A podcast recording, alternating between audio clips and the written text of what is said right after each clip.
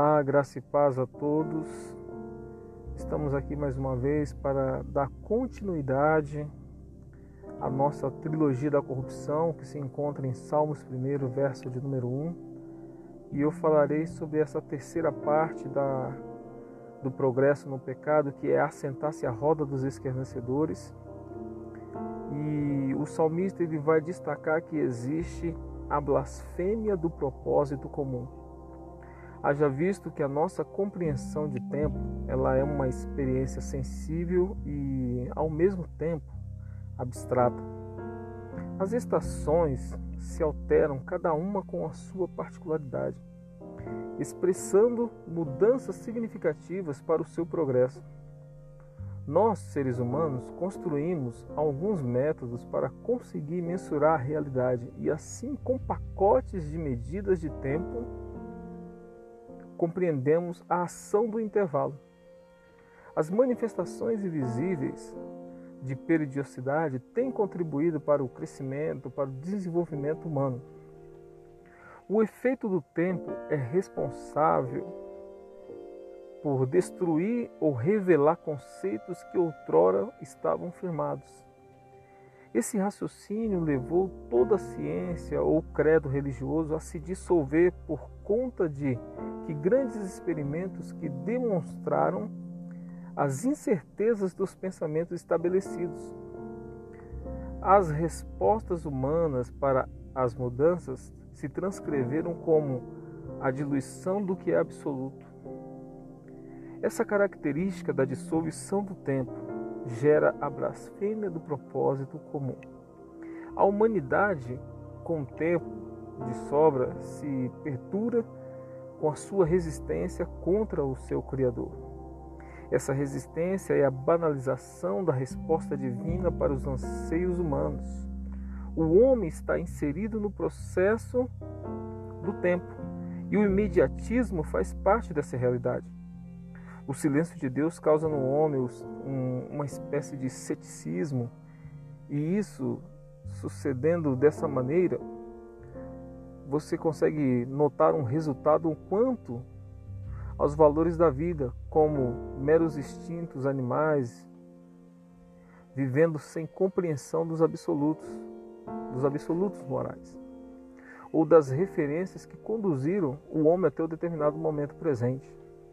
O afastamento contínuo da humanidade deu início ao pensamento materialista e adoração da natureza para para como se fosse o centro dos seus sentidos. Assentar-se à roda dos escarnecedores é como um deleite para a soberba humana. As suas atitudes zombam do Criador e, na sua loucura, dizem que não existe Deus, que não há Deus para os repreender. Pois ele tarda em tudo. Como então ele voltará? Esse conceito de que Deus simplesmente nos observa enquanto os seres humanos ficam na expectação da sua glória foi transmitido a toda a sociedade e talvez seja esse o ponto mais desagradável da existência humana. O salmista, quando ele revela esse progresso na trilogia da corrupção, ele também mostra que há um caminho mais excelente para aquele que é bem-aventurado. A bem-aventurança do justo, ela se dá porque Deus, ele se agrada daquele que se propõe a viver uma vida diferente, uma vida diferenciada. Quando nós nos aproximamos de Jesus, nós entendemos que Jesus ele é o caminho, a verdade e a vida. E esses três pilares, Jesus ele vai lançar sobre os três pilares da corrupção de Salmos 1.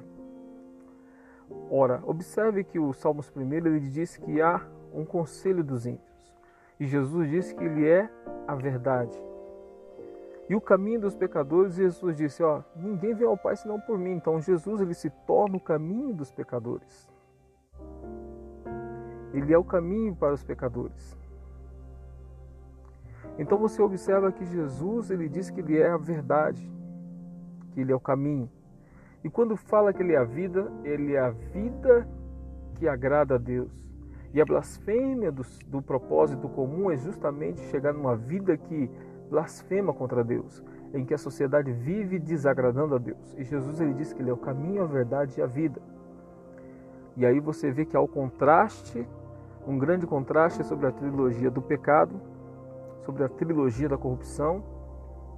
E você vê que Jesus ele tem as, as armas necessárias para poder contrabater, contrariar essa trilogia. Então Jesus ele vai nos, nos mostrar, vai nos orientar que a vida ela tem um progresso tanto degradável como um progresso espiritual. O apóstolo Paulo vai dizer que, que ele, ele vai caminhar, ele vai andar até chegar à estatura de um varão perfeito.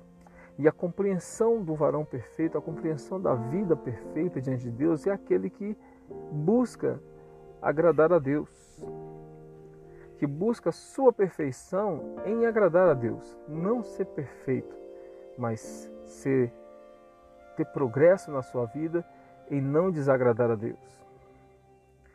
Você crescer na graça e na comunhão do Espírito é você agradar a Deus, de forma que as pessoas, quando olharem para você, possam entender você como um bálsamo, possam olhar para você e ver você como um testemunho vivo, uma pessoa que dá frutos de verdade, que dá frutos na presença de Deus. Então, esse, essa trilogia da corrupção, ela mostra que existe um progresso para o pecado. E a declaração de Jesus mostra que existe um progresso para a vida, um progresso para a santidade. Que nós possamos analisar, que nós possamos é, compreender a razão e a esperança que há em Jesus.